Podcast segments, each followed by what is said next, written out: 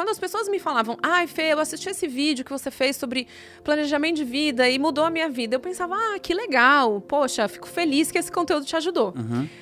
Quando eu fiz esse vídeo especificamente, que é um vídeo que hoje tem quase um milhão de views, sempre que alguém comentava nesse vídeo, esse vídeo mudou a minha vida, eu sabia exatamente o que aquela pessoa estava falando.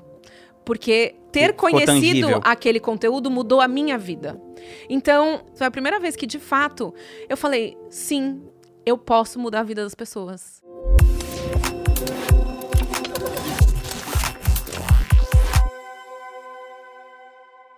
Salve, salve, eu tô aqui com a Feneute pra gravar o nosso primeiro episódio aqui da temporada de 2023. Fê, seja muito bem-vinda. Obrigada. Vocês, como eu, podem ficar surpresos, mas ela me falou que ela já é uma mulher de praticamente 42 anos. Pedi pra ela passar o skincare lá pra minha, pra minha esposa.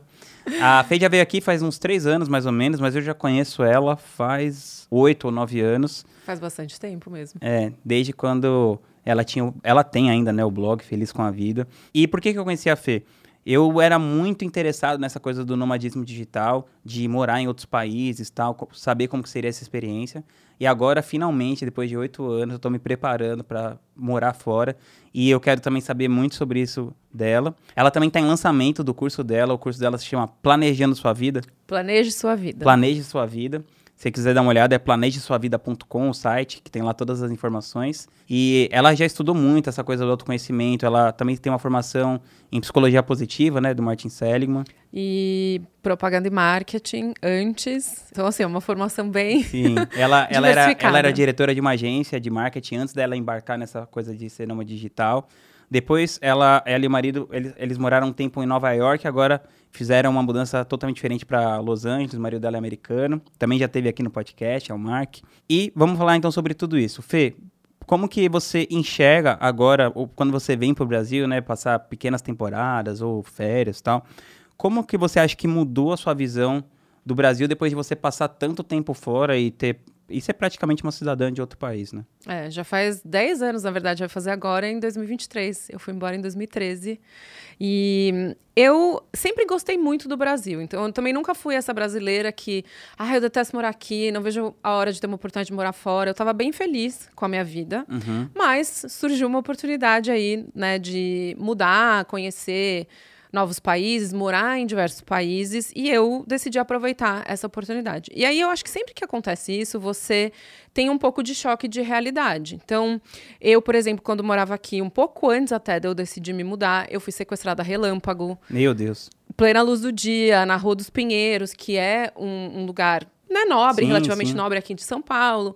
Então, assim, você vai lidando com essas coisas no seu dia a dia e você não percebe que você está sempre com a lanterna ligada, assim, né? Do, Isso é muito perigo, pra estressante, tudo. assim, né? Só que a gente está tão acostumado que você não se dá conta do quão estressante é no dia a dia. Já é tá no nosso piloto O automático. estresse é o seu estado natural. Exatamente. Então, esse para mim foi o maior Todo, choque todo de BR realidade. sabe disso. Exato. Então, assim, era muito engraçado quando eu tava em certos lugares com o meu marido, e aí eu ficava preocupada com a minha mochila. Ou então a gente tava viajando de carro e as nossas malas estavam no porta-mala, a gente estacionava o carro e eu fazia, mas será que não é perigoso deixar o carro aqui? Alguém vai, né, quebrar o vidro e roubar nossa mala. E ele fazia, Fê, a gente não tá mais no Brasil.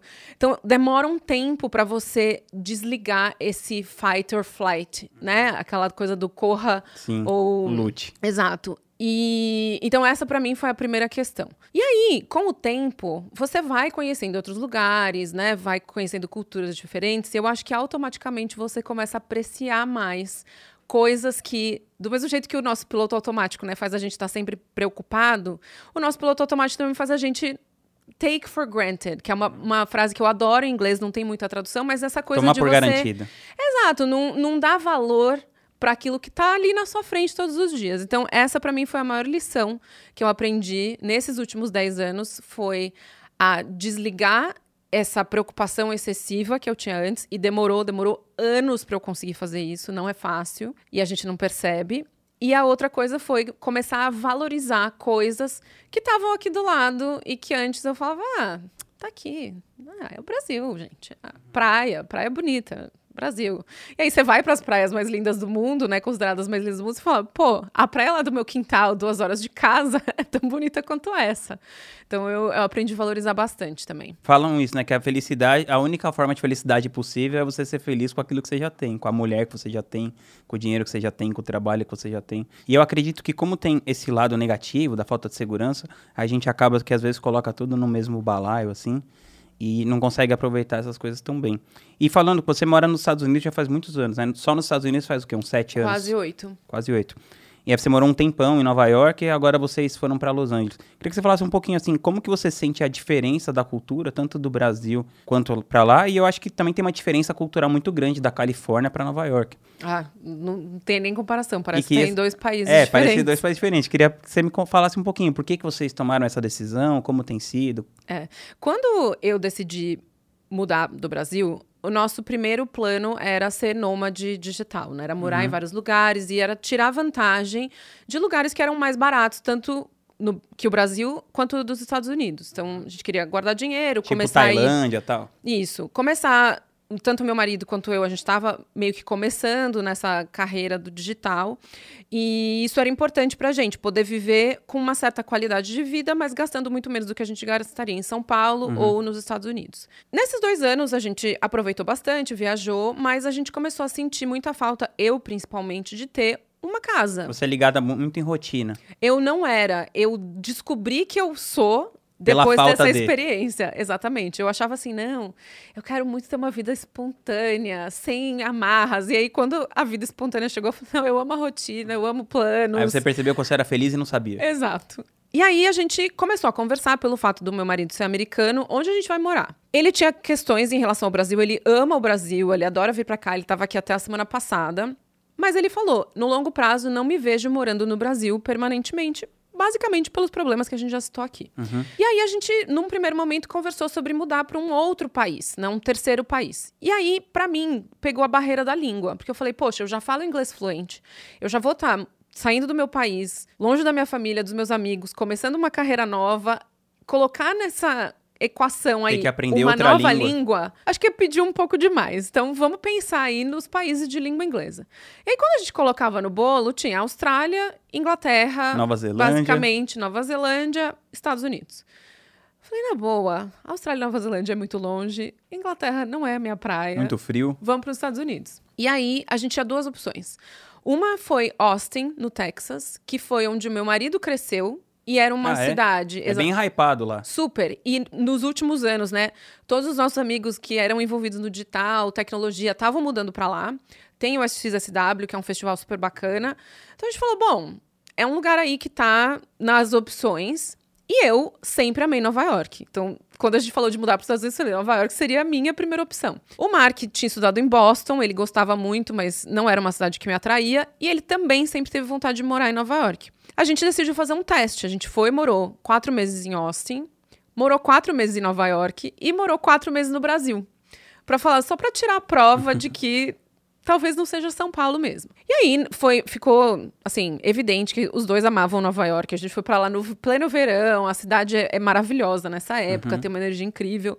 E a gente falou, é isso que a gente vai fazer. E aí, no, em janeiro de 2016, a gente mudou permanentemente para lá. Os primeiros três anos, eu diria que quase quatro, foram é, living the dream. A gente estava vivendo a vida dos sonhos. É, eu morava num apartamento no 33 andar, vista para o Empire State. Pequenininho, mas uhum. super bacana. E eu tava com aquela animação de conhecer tudo. Nova York tem um milhão de coisas para você fazer. Você tá exposto a. A vida cultural, assim, é muito. Exatamente. E tem uma vantagem também, que é um lugar que todo mundo quer conhecer, todo mundo quer visitar. Então sempre tinha um brasileiro. A gente se conheceu pessoalmente pela primeira Sim, vez no em show Nova dos York. Né? Exatamente. Então, assim, é uma cidade que te traz oportunidades incríveis. E a gente soube aproveitar muito bem essas oportunidades nesse período que a gente estava lá.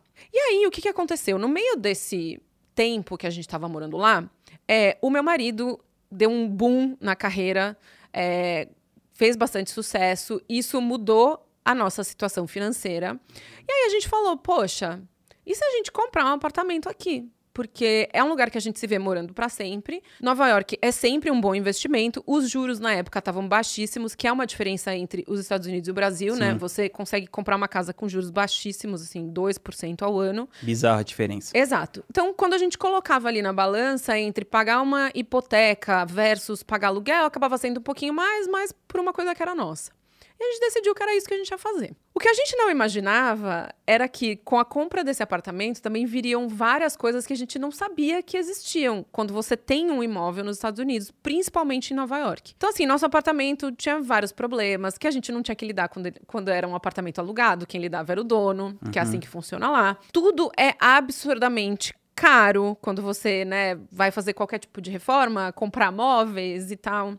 E aí a gente percebeu que é isso mesmo que a gente quer? É morar num apartamento super legalzão em Nova York? E com isso, quando a gente já tava meio nesse nessa dúvida, a pandemia aconteceu. E aí, com a pandemia, Nova York sofreu demais, assim, Foi uma das mais afetadas. foi, milhares de pessoas morreram, a cidade ficou deserta por meses.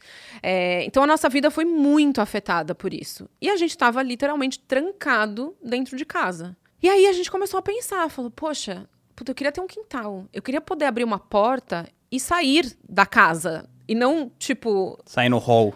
Exato, e ficar preso. A gente ficou com essa sensação de pre- estar preso mesmo. E nos apartamentos lá, a maioria, as janelas não abrem. Elas abrem assim, um pouquinho assim, por questões de segurança, liability, essas coisas. E isso começou a pesar muito pra gente. E aí o que aconteceu? Os dois estavam, né, nessa questão, o que, que a gente faz com a nossa vida? A gente acabou de comprar um apartamento, acabou de começar a investir numa pequena reforma e tal. Uma maior loucura, a gente não vai vender. E aí, os, os meses foram passando da pandemia e começou a ficar cada vez mais evidente que aquilo Não era o que vocês queriam. sustentável. Só que, ao mesmo tempo, o mundo inteiro estava passando por essas mudanças. Estava todo mundo se questionando, todo mundo vivendo de um jeito diferente. E a gente estava com receio que, quando voltasse tudo ao normal, Vocês queriam estar lá. exatamente, ah, a cidade volta, todo mundo vai estar aqui, as coisas culturais vão voltar. Não vamos tomar nenhuma atitude precipitada. Nesse meio tempo aconteceu uma loucura que o meu marido tinha um projeto de trabalho que era uma com uma empresa da Nova Zelândia, Ah, que é o filme dele. que é o filme que vai ser lançado agora. Eu vi lá no podcast do Tim Ferriss. Pois é. falando sobre é. isso. E, e aí a gente teve um estalo. Os caras queriam fazer o- a filmagem remotamente, iam mandar uma equipe para Nova York e tal. E a gente falou, cara, a Nova Zelândia não tem Covid.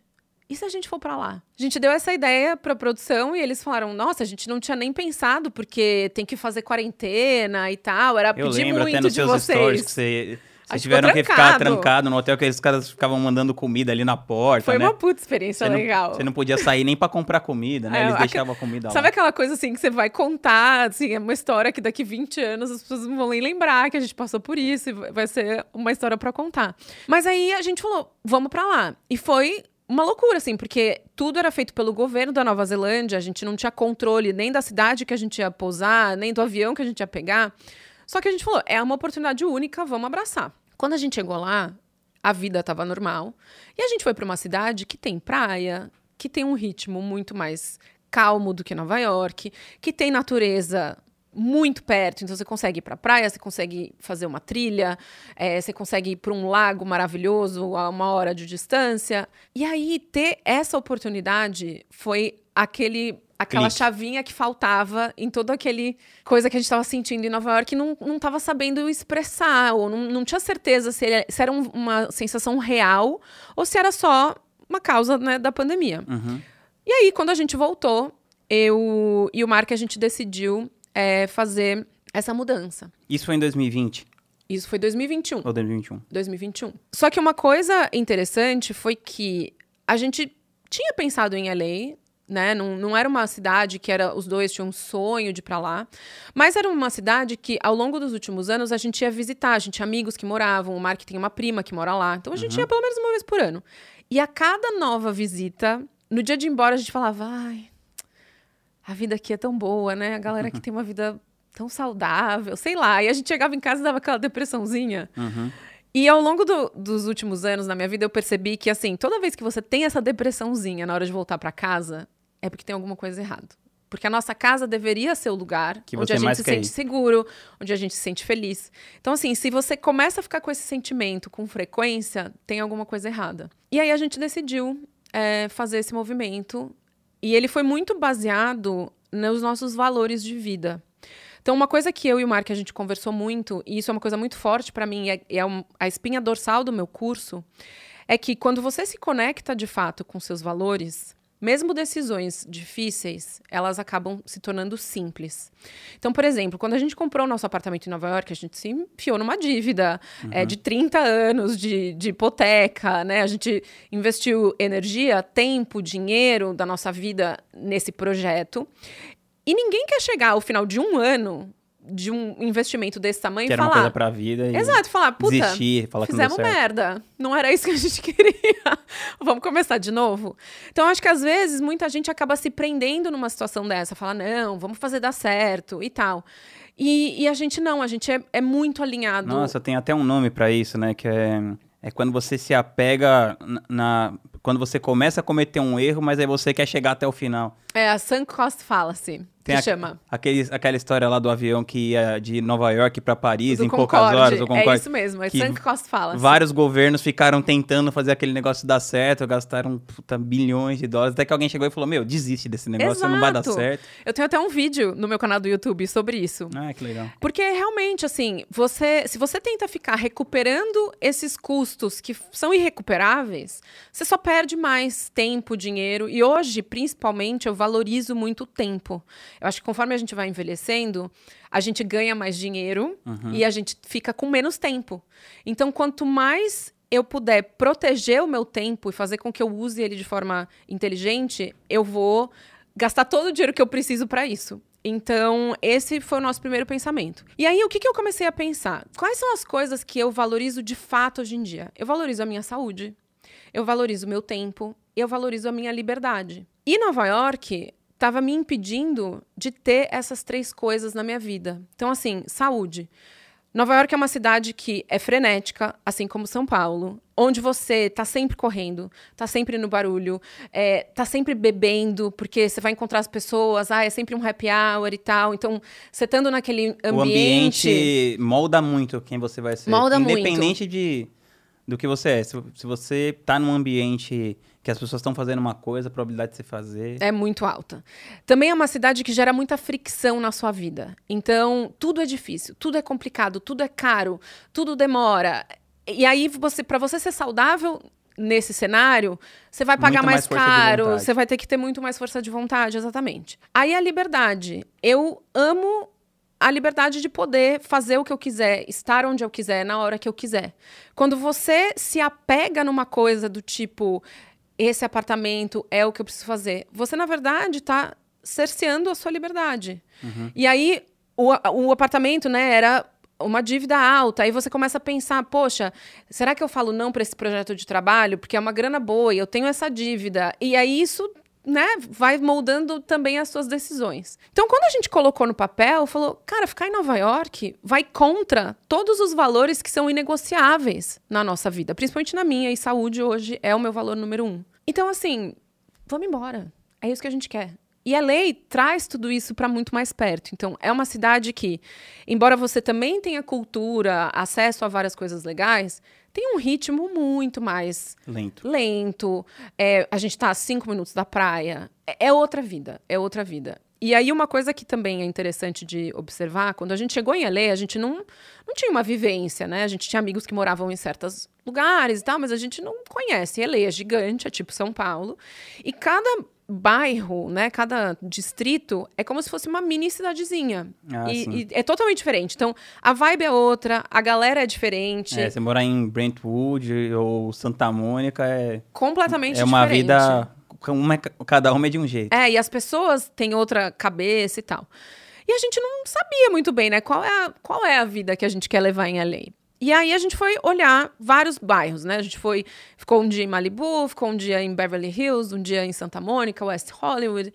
E aí quando a gente chegou no shortlist das casas que a gente tinha, né? Nessa lista de, vai, no top 3, tinha uma casa que era muito mais legal, maior, mais bacanuda, assim, e era em West Hollywood. E aí tinha uma casa em Santa Mônica que era um pouco menor e tal, pelo mesmo preço, mas um pouco mais simples. E aí, cara, eu tinha muito uma visão, assim, do que, que eu queria em LA, né? Do tipo de vida que eu queria ter, como que é meu dia, quais são as coisas que eu quero fazer.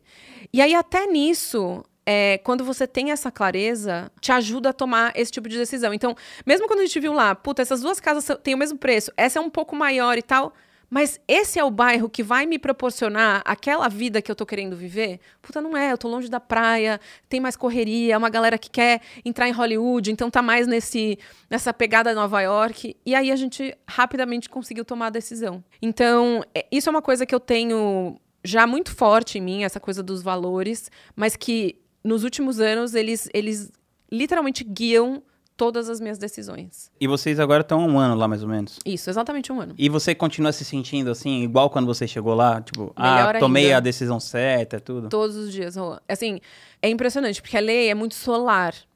Né? Lá no, quase não chove, os dias são lindos. Então, isso era uma coisa que, por exemplo, eu tinha é, subestimado o quanto fazia diferença na minha felicidade. Então, Nova York, eu passava seis, sete meses do ano tentando evitar o frio.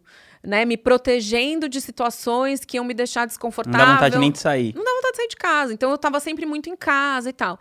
Agora não, eu acordo, já tá aquele sol, eu acordo mais cedo, eu tenho mais energia. Eu abro a janela do meu quarto, eu já. Já dá aquela alegria, sabe? Só de ver o sol. Eu ando de bicicleta na praia. Então, assim, juro, todos os dias, e cada vez que eu desço pra praia de bicicleta, eu tô pedalando ali, eu olho e falo, gente, essa é minha vida. tipo, não tô acreditando que, que eu moro aqui. Então eu tô muito, muito feliz mesmo. Nossa, porque eu, eu percebo isso, assim, às vezes, trabalhando nesse negócio digital, as pessoas elas têm muito essa assim, ah não, quando eu fizer tal coisa, aí eu vou ser feliz. Aí a pessoa faz aquilo e, e percebe que na verdade não muda quase nada, assim. Acho que se você não tem essa parte interior bem resolvida, nenhuma realização externa pode resolver um conflito interno, né? Com, completamente. Então, acho que isso faz diferença. E eu, outra coisa que eu acho legal, assim, de você, que é bem, ah, sei lá, incomum, vai, vamos dizer assim. Você é uma grande produtora de conteúdo há muitos anos, sei lá, você já teve um canal no YouTube, já tem um canal no YouTube, né, que você não produz faz tempo, mas ele é grande, você tem uma rede social bem engajada, isso desde sempre. E você demorou muito até que você decidisse de fato rentabilizar isso. Ou seja, você trabalhou, trabalhou, trabalhou, trabalhou, sem pegar aquele, aquele dinheiro que eventualmente estava ali, pelaquela audiência que você construiu. Você demorou para rentabilizar essa audiência e proporcionalmente você rentabilizou muito menos do que outras pessoas com menos audiência que você. Eu lembro que eu chamei você em 2015 para conversar disso, e aí você ficou assim: ah, não sei, eu tô não tô com pressa para fazer isso e tal. E a primeira vez que você lançou foi em 2022, né? 2021. 21. Começo de 2021. Então, então eu queria que você contasse um pouco como que, como que foi esse processo e como que você enxerga isso hoje em dia. Você enxerga isso como um trabalho para você criar uma audiência, para você rentabilizar? Ou qual que é o propósito? Que eu ficava perguntando, pô, por que, que ela produz tanto conteúdo se ela não está rentabilizando isso, né? É. Assim, eu não. É difícil dizer se foi uma estratégia bem sucedida ou não, porque eu não fiz o teste uhum. para saber. Mas uma coisa que ficou clara para mim nesse período todo, assim, quando eu comecei a produzir conteúdo e tal, eu estava produzindo muito mais para mim. Eu tinha aqueles conflitos internos, eu tinha necessidade de aprender, e eu fui é, é, colocando para fora esses aprendizados como uma forma de fixar eles na minha própria vida, uhum. né? É, é, dizem que você tem que ensinar aquilo que você precisa Isso. aprender. E para mim esse foi exatamente o caso.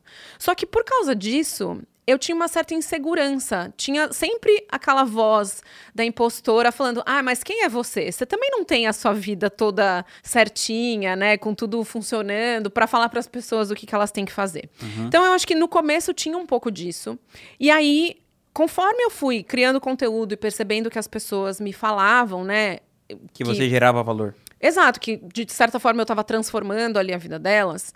Não é que eu não acreditava, era uma coisa de pura confiança mesmo. Eu pensava, ah, talvez foi, foi essa pessoa, com esse assunto específico, mas sei lá, como é que eu vou transformar isso num produto? E aí teve uma coisa que aconteceu na minha própria vida que foi muito impactante para mim, que foi uma doença autoimune que eu descobri que eu tinha em decorrência de próteses de silicone que eu tinha colocado no passado. E, aí você documentou o lance do explante. Exatamente. Aí quando eu fiz esse vídeo, então assim, quando as pessoas me falavam, ai, Fê, eu assisti esse vídeo que você fez sobre planejamento de vida e mudou a minha vida, eu pensava, ah, que legal, poxa, fico feliz que esse conteúdo te ajudou. Uhum.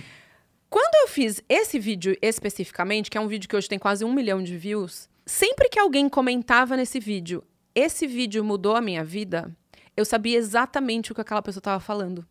Porque ter Ficou conhecido tangível. aquele conteúdo mudou a minha vida. Então, foi a primeira vez que, de fato, você me arrepia falar isso, mas foi a primeira vez que, de fato, eu falei: sim, eu posso mudar a vida das pessoas. Real. Porque eu mudei a minha vida por causa de um conteúdo na internet. E aí isso me deu um gás. Que toda aquela insegurança que eu tinha no passado, eu falei: meu, não importa se ninguém comprar, se me criticarem, se perguntarem quem sou eu, eu vou fazer. Porque se eu transformar a vida de uma pessoa, já valeu a pena meu trabalho. Então, eu acho que eu precisei dessa mudança de chave interna, mais uma vez, para acreditar que eu tinha a capacidade de transformar a vida das pessoas de fato, né? E que isso merecia o dinheiro das pessoas. Porque até então eu falava, ah, isso que eu tô dando, essas dicas, né, que eu tô dando, poxa, eu daria para uma amiga, então eu dou de graça. Só que nesse tempo todo, as ideias, eu sou uma pessoa com muita ideia, eu tenho mais ideia do que eu tenho capacidade de realizar. Então assim, eu já tinha ideias, eu já tinha listas das coisas que eu poderia criar, dos produtos, como é que eles seriam, que assuntos eu abordaria. Então, embora tenha sido uma decisão que eu tomei em 2019, isso já estava na minha cabeça há muito tempo. Uhum. E aí eu acho o seguinte, né, entrando especificamente na sua pergunta. Eu acho que tem muita gente que lança o MVP, né? O Minimal Viable Product, que é aquele produto que você faz para testar e você vende. Eu acho que se eu tivesse feito isso no passado, eu teria começado vendendo bem pouquinho, Aí eu melhoraria o produto, venderia um pouco mais, melhoraria o produto, venderia um pouco mais. Eu acho que nesse tempo todo em que eu dei muito conteúdo de graça, eu fui fazendo isso. Eu fui lapidando o meu conteúdo, eu fui lapidando a minha habilidade de falar no vídeo, de falar em público. E quando eu criei meu produto, eu já estava muito mais madura do que eu estaria se eu tivesse criado em 2005, quando eu tive a ideia. Então, no final das 2015, contas... né? 2015. Quando, eu- quando eu Falou falei? 2005. Ah, 2015. É, então, assim, o meu primeiro lançamento foi muito bem sucedido. Muito mesmo. E eu acho que se eu tivesse lançado ele antes, eu teria atingido praticamente o mesmo sucesso, mas diluído ao longo de vários O que anos. que você esperava ter quantos alunos quando você lançou a primeira vez? Na- a minha meta, que eu escrevia todo dia lá no meu planner, era ter mil alunos. E aí eu bati a meta. Então, assim, foi uma coisa. Eu é tinha- muito ter mil pra alunos um- no primeiro primeiro curso, lançamento, isso. primeiro de tudo, assim.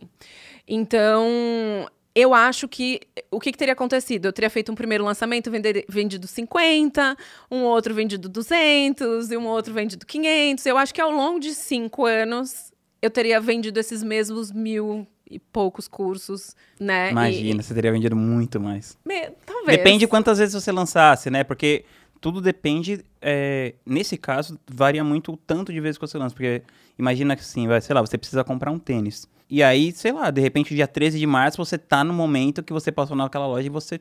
É o dia de você comprar aquele tênis. Mas se aquele tênis fosse oferecido para você em janeiro ou em dezembro, você não, você não iria comprar. Então, claro que quanto mais vezes você lança, você tem mais momentos de compras de mais pessoas. Então, acaba que você vende mais. Mas, claro, se você lançasse pouquíssimas vezes, talvez desse na mesma. É, então é isso que eu penso em relação a isso, mas Uhum. não temos como saber. E você. e, e agora, qual que é o plano desse produto daqui pra frente? Você tá lançando agora em janeiro de 2023 de novo. Você pretende lançar uma vez por ano, né? Pelo que eu entendi. Isso, esse foi o meu. é, minha estratégia inicial. É, todo o meu lançamento foi feito de forma orgânica. Eu não investi nenhum real em tráfego pago. E- é, e você- em nenhuma das esse vai ser o vezes. segundo ou o terceiro? Terceiro. O segundo foi muito melhor do que o primeiro, ainda orgânico. E mesmo assim foi no orgânico. Todo orgânico. Então, esse. E aí eu sou teimosa. E aí eu acho que é o meu é, background de publicitária. Enfim, eu queria ter um grupo de controle. Porque no primeiro eu não investi, foi tudo orgânico. Mas ao mesmo tempo eu tinha uma demanda represada e eu já sabia né, que essa demanda Uhum. Aqueles eram os super fãs, né? As pessoas Sim. que comprariam Early qualquer adopters. coisa. É. Aí no segundo, eu tive. As pessoas de fato gostaram muito do produto. Assim, é um produto transformador, modéstia à parte, porque ele traz um conteúdo que não tem no mercado. É, ele é muito original mesmo. E não porque não tem na- tudo que tá lá, assim, vo- você vai encontrar em livros, e eu cito várias coisas, mas é a curadoria Sim, mesmo, é a sim, forma claro. com que ele foi é, concebido que, que é bem única mesmo. E, de fato, transforma a vida das pessoas. Isso me faz muito feliz. E, e as pessoas, elas ficam tão felizes com a transformação que o, que o curso trouxe para a vida delas, que elas são as minhas maiores, Ah, sim, maiores divulgadoras. Exatamente. Então, assim, toda vez que eu falo do, do lançamento, todo mundo fala: Não, eu fiz, você tem que fazer, foi incrível para minha vida e tal. Então, isso foi uma coisa muito legal, que, assim, foi uma catapulta para o segundo lançamento. E aí, porque eu percebi que isso estava acontecendo, eu falei: Não, eu quero testar e ver qual é o poder desse boca a boca sem investir em tráfego. E agora vai ser o meu melhor de três. Então, agora eu quero entender onde tá, porque já é uma audiência mais madura, é, eu já tenho bastante gente que fez, então eu, quero entender como é que isso tá funcionando. Aí agora nesse você tá investindo em tráfego. Ainda não. Ainda não. Ainda não. A Hotmart que não me ouça, porque eles querem me matar. Você, Mas ainda você não. tem realmente outro ritmo. Eu tenho outro ritmo. Eu tenho as minhas convicções. é, eu, se você acompanhar os meus lançamentos, assim, obviamente, assim, gente, marketing direto é a minha formação de vida, assim. Eu comecei a trabalhar com marketing direto com 20 anos de idade. Então, tem conceitos que a gente sabe que funcionam e tal, e que eu uso, obviamente. Mas, assim, eu não uso as fórmulas, né? Aquela coisa de você seguir um padrão certinho. Eu faço muito aquilo que eu acredito que vai funcionar. Que mes mescla um pouco do meu conhecimento da audiência com o meu conhecimento das disciplinas que estão aí para ajudar a gente a né, fazer todo o marketing e tal. Então eu sou bem fiel àquilo que eu acredito. Que é um pouco de teimosia, talvez poderia né, funcionar diferente. Não, mas fala um pouquinho, por que você, tipo, vai, você já fez uma vez, deu muito bom. Então vamos partir de um princípio assim, vai, o Instagram, qualquer rede, ela vai entregar o seu conteúdo para um percentual da sua audiência. Então vamos supor, sei lá, você tem 200 mil pessoas, eles vão entregar para 15 mil, para 20 mil. Se você pagar aquele mesmo conteúdo, em vez de ser para 15 mil, para 20, sei lá, você pode ir para 50, para 100, da sua própria audiência. O que faz você chegar nessa decisão de não investir? Você não quer que o negócio cresça tão Não, meu, rápido? o meu engajamento é muito alto Sim. com a minha audiência orgânica. E eu queria saber mesmo, eu queria testar. Então, mas agora que você já fez duas vezes e já bombou as duas vezes... É que a segunda, ela era. As pessoas estavam muito naquela. Ai, meu Deus, eu não acredito que eu não comprei na primeira. E aí, tem uma questão da escassez, que no meu caso, ela é uma escassez real. Real. E as pessoas aprenderam isso. Que você só lança uma vez por então, ano. quando eu falo pra pessoa, é só essa vez, ela sabe que é só essa vez. Mesmo. Senão ela vai ter que esperar um ano. E foi isso que aconteceu. E assim, é, tá dando certo. Não, claro, tá dando É, super certo. Então, assim, obviamente, talvez eu poderia bombar e, e- e trazer mais gente ainda. Poderia, mas eu queria ter esse grupo de controle aí de melhor de três para eu entender exatamente quem é a minha audiência, como é que funciona, onde está o engajamento e tal. E essa é uma. A, a terceira tá sendo uma, uma arriscada, mas eu tô. Isso me empolga também, porque eu amo estratégia, Rodrigo. Eu amo. Eu. Se você vê, assim, a minha. Quando a gente criou, eu tenho uma, uma pessoa que trabalha comigo, né, a Cíntia, e quando a gente criou a, toda a régua de e-mails, né, como é que as pessoas iam receber aquilo, me dá uma felicidade quando eu olho todo o fluxo, assim. Se a pessoa entrar nessa base, ela vai receber aqui, se ela não abriu, ela vai receber aquele e tal. E eu tenho muito orgulho da minha, porque assim, as pessoas não recebem e-mails repetidos, o texto é todo personalizado, eu fiz todo o copy, porque foi uma outra coisa que eu estudei, que eu adoro fazer. Então, pra mim, o todo o processo é muito empolgante. Sim. Não, você manda super bem. É impressionante o engajamento que você tem. E você. Então, vamos supor, você vai lançar agora em janeiro, então provavelmente você vai lançar de novo em janeiro de 2024. Então, isso é, isso é o que eu tô avaliando, porque uma coisa que eu já sei, essa vai ser a última turma que vai ser lançada nesse formato. Então, isso é uma outra coisa que eu também tô comunicando agora, é, nesse formato, do jeito que ele tá. O curso é vitalício hoje em dia. Então, assim, esse formato é a última vez. Eu vou reformular, porque eu também aprendi. Tem coisas que eu quero acrescentar, tem melhorias que eu já sei que eu posso fazer.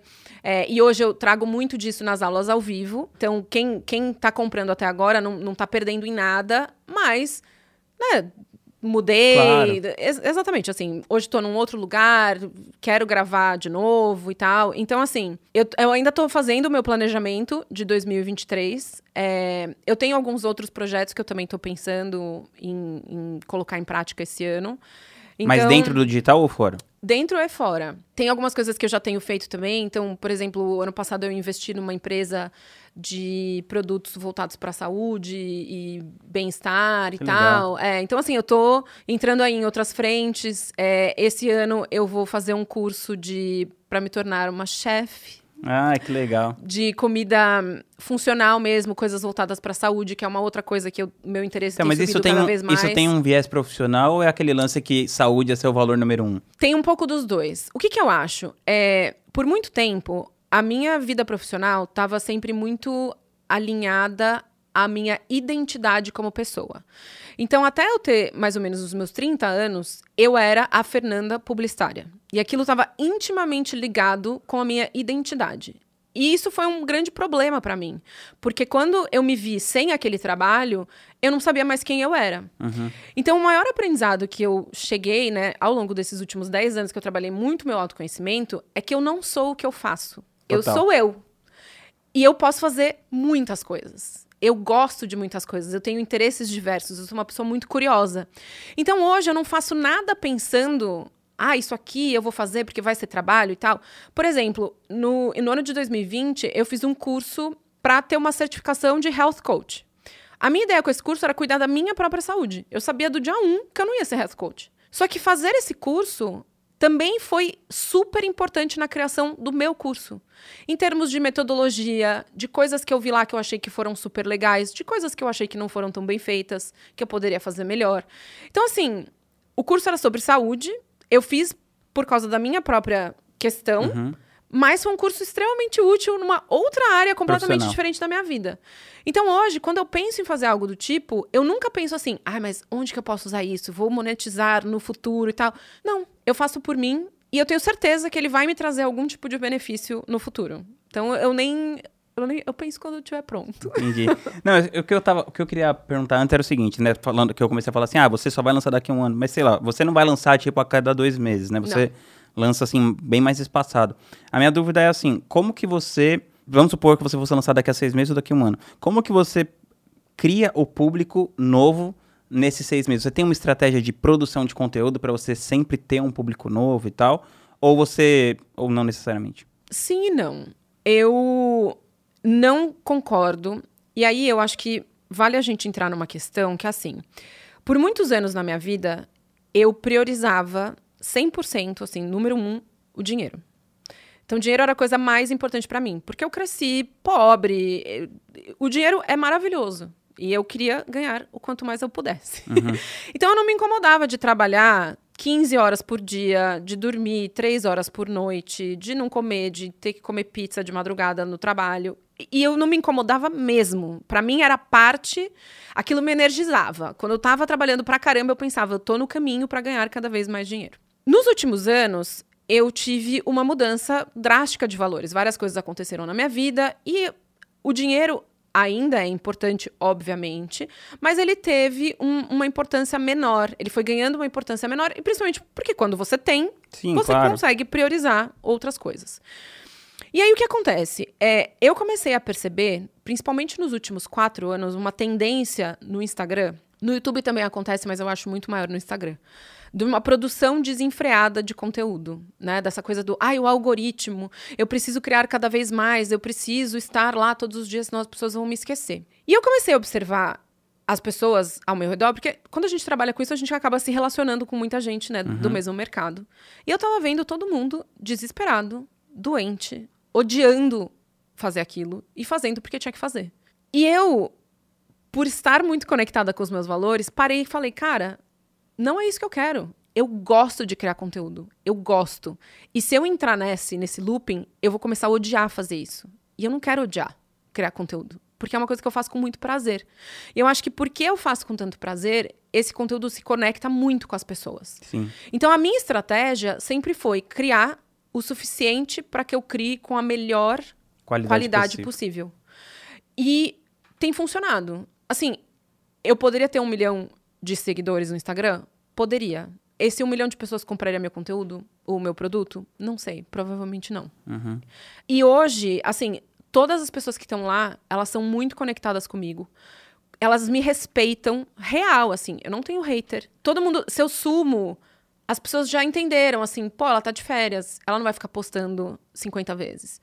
E aí, o que que acontece? Quando eu posto alguma coisa, as pessoas param e assistem. Porque elas falam, poxa, se ela parou para criar esse conteúdo, deixa eu olhar, porque deve ter alguma relevância. Então, a minha estratégia sempre foi essa, e tem funcionado.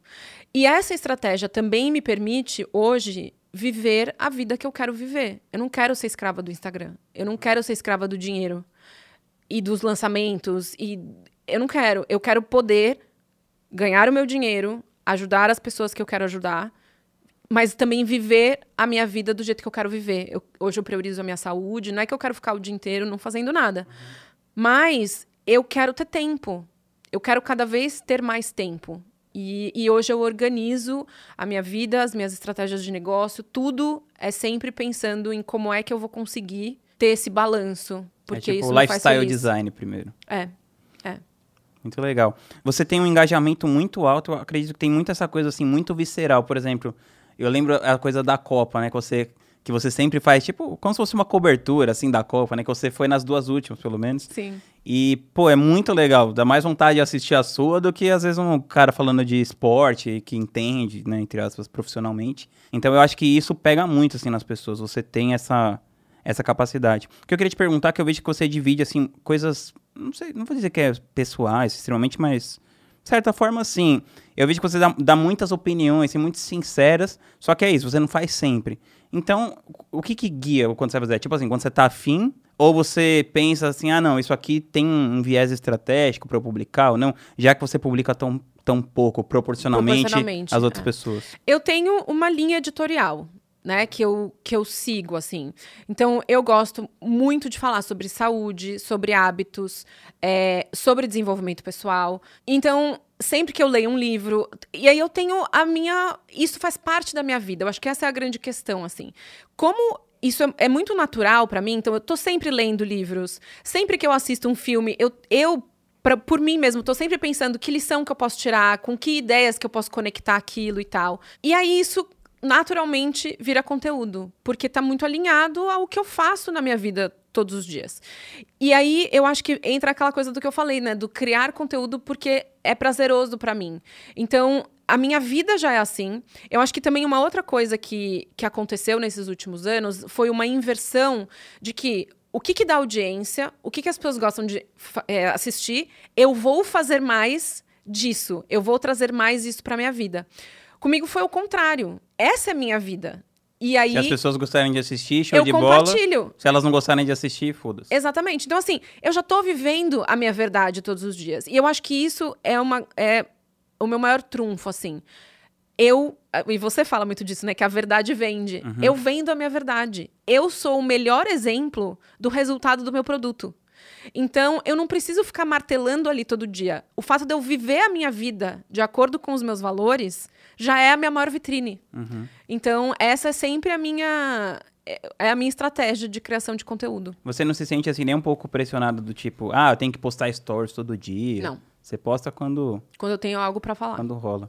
Meu, e uma coisa que eu também fiquei curioso, porque, pô, você é casada com o Mark, o Mark é um cara famoso mundialmente, assim, foi muito do nada, assim. Eu, eu li o blog dele lá, tipo, acompanhava. Eu sempre ficava mostrando as pessoas, eu falava, você conhece o Mark, mas todo mundo, nossa, nunca ouvi falar.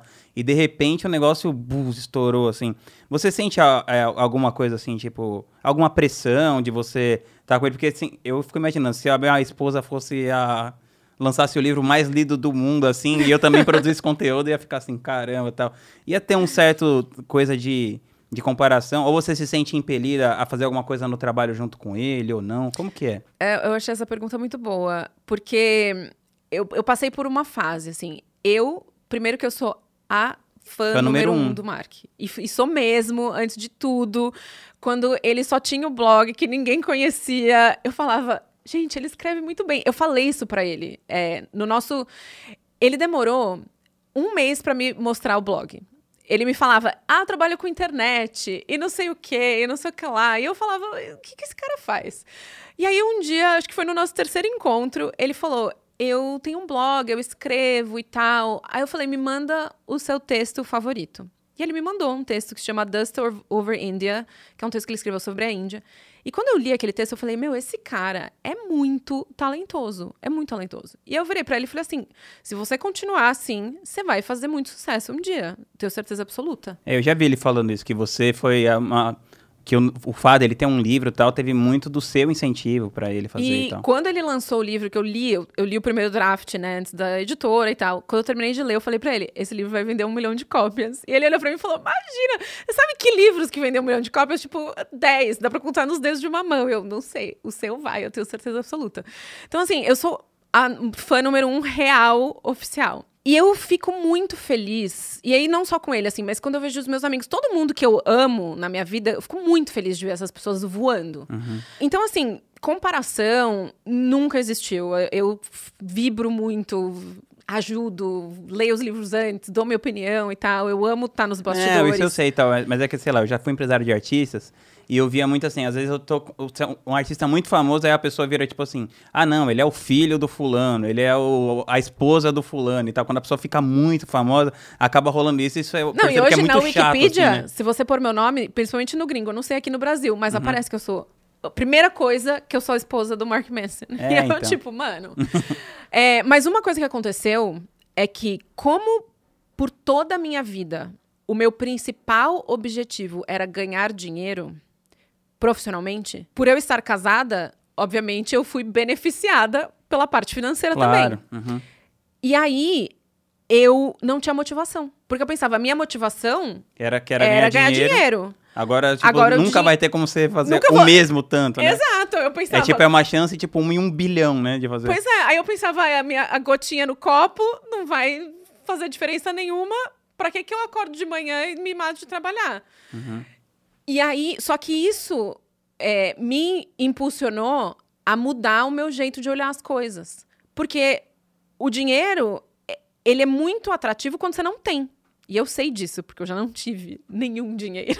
Tamo junto. Então, assim, você sabe como é. Ele é muito atrativo quando você não tem. Quando ele tá lá, e aí também depende muito do, do, que você valoriza na vida. Eu não sou a pessoa que quer ter várias bolsas de marca e um closet lotado de sapato e um relógio XPTO. Eu não sou essa pessoa. Então, o dinheiro perde um, pouco do apelo quando você já tem tudo aquilo que você queria ter, né? Que o dinheiro pode comprar. E eu tenho uma necessidade muito grande de me sentir útil. Uhum. E eu me sinto útil através do meu trabalho também. Então, eu tive sim o meu que momento. Ressignificar. É, eu tive o meu momento de pra quê? Pra que acordar de manhã? Pra que fazer as coisas? Porque eu nunca vou chegar a esse nível de sucesso na minha vida. E aí. É, porque isso é uma, isso é uma coisa que tá em quase todos os bilhões de seres humanos que habitam o mundo, né? Porque é isso, foi um, é, sei lá, um, pra vender um livro desse tanto que vendeu, é tipo um a cada 20 anos, 30 anos no Exato, mundo, né? não, não acontece. E o Mark também foi um baque para ele, porque era uma coisa que ele achava assim, ah, ao longo da minha carreira é. eu vou escrever 10 livros e quem sabe um vai ser, enfim. E é, você consegue todos os seus sonhos em três meses, né? Com 32 anos de idade. Então, assim, é, é complexo. Então, assim, eu passei por esse processo mas aí eu também ressignifiquei, fui fazer terapia, me ajudou muito. Que tipo de terapia você faz? Eu faço. Tem uma linha específica? Psicodinâmica, com uma terapeuta americana, na verdade. Que era uma coisa que eu. O que, que é psicodinâmica? Ela é uma mistura.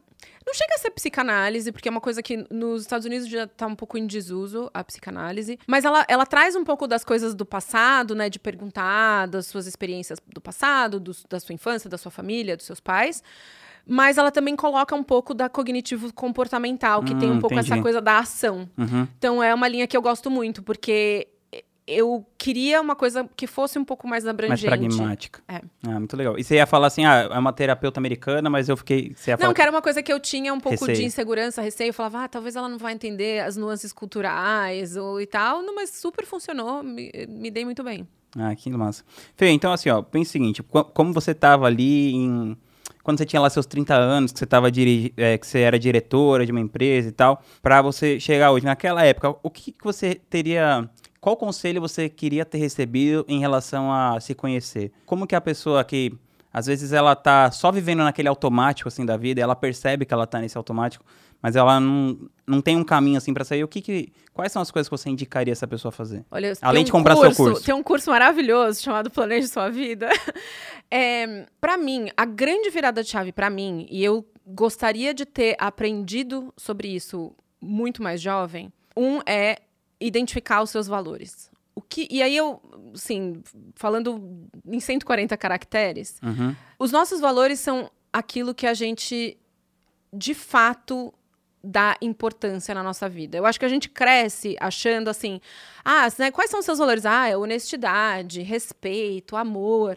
Mas essas coisas são muito genéricas e a gente não traz isso para nossa realidade. E o que eu é, aprendi nesses anos é que todas as escolhas e as atitudes do nosso dia a dia, consciente ou inconscientemente, estão relacionadas àquilo que a gente valoriza. E quanto antes a gente descobrir quais são esses valores, o que, que a gente valoriza, quanto antes a gente vai adequar essas escolhas a esses valores e a gente vai acabar sendo muito mais feliz.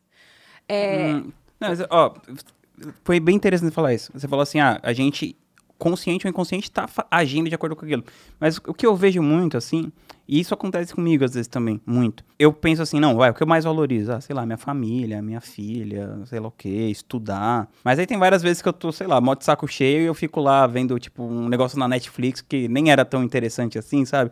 Ou então eu começo a eu clico num negócio no Instagram, aí eu clico no outro nome, aí eu clico no outro nome, aí daqui a pouco eu tô vendo a sogra do primo do meu amigo, e eu paro e penso assim, meu, eu não tenho nenhum interesse nisso, sabe? Então, aí às vezes eu penso assim, pô, eu tô gastando meu tempo com uma coisa que não é o que eu valorizo, né? E, e que nem você falou, o tempo é a coisa mais importante da vida, assim. Então eu percebo que, na verdade, aí, aí eu fico pensando, então será que meu valor é ficar sendo... Não, eu acho que o fato de você ter essa consciência, quando você. Porque assim, é humano, né? As redes são desenhadas para que a gente entre nesse loop infinito. É, a Netflix é a mesma coisa. O fato de você ter a consciência, quando você dá esse clique e fala: opa, o que, que eu tô fazendo aqui? É porque você tá conectado com o seu valor. Porque você sabe que o que você valoriza é estudar, é estar com a sua família. Então, quando você se vê nesse momento, você fala: opa, não tá legal isso aqui.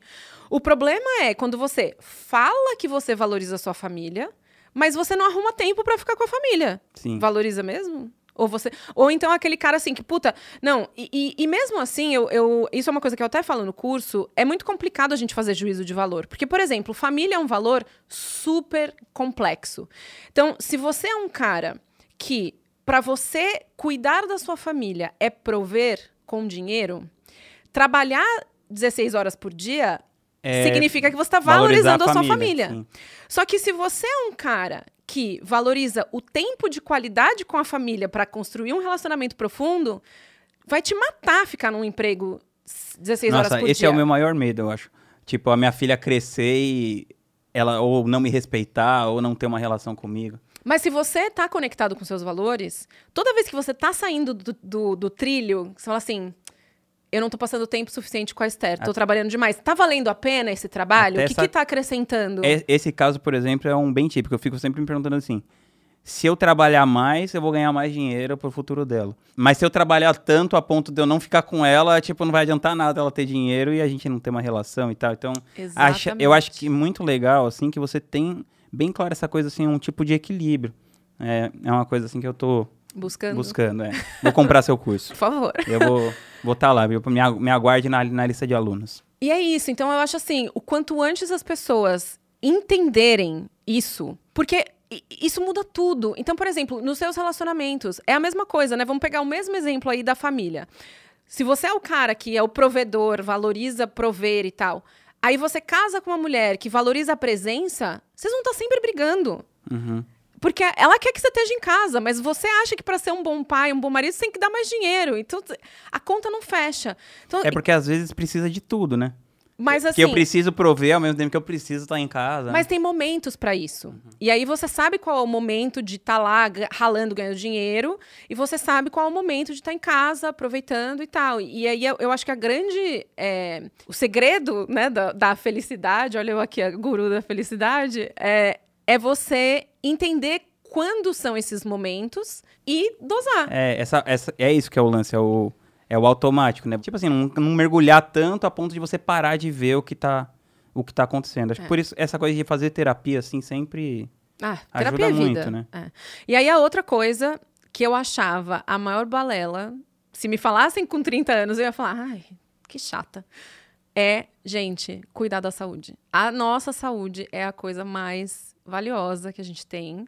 E a gente não dá valor quando a gente é jovem, porque a gente tem. Porque tem sobrando.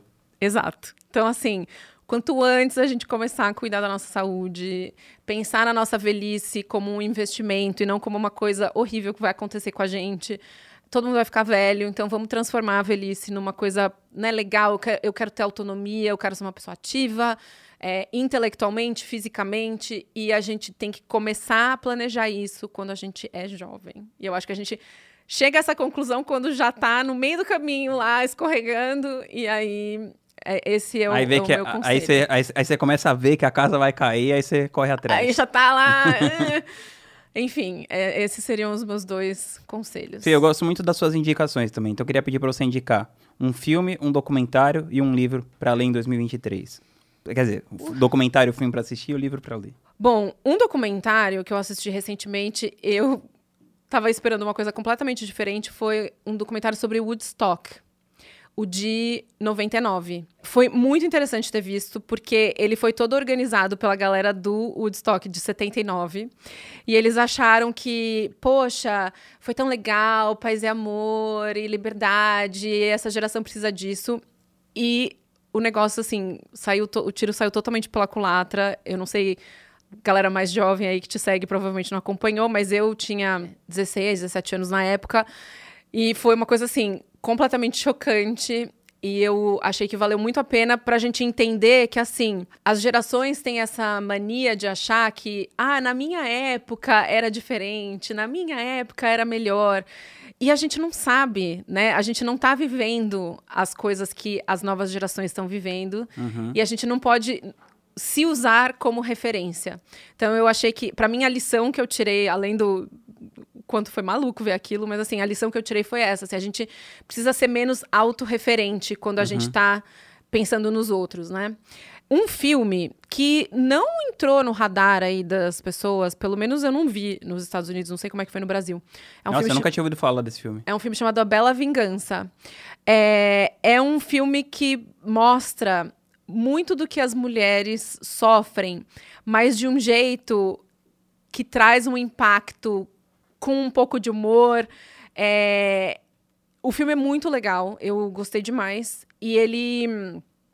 Enfim, não vou, não vou dar spoiler, mas, mas ele, ele trata muito essa coisa, né, do.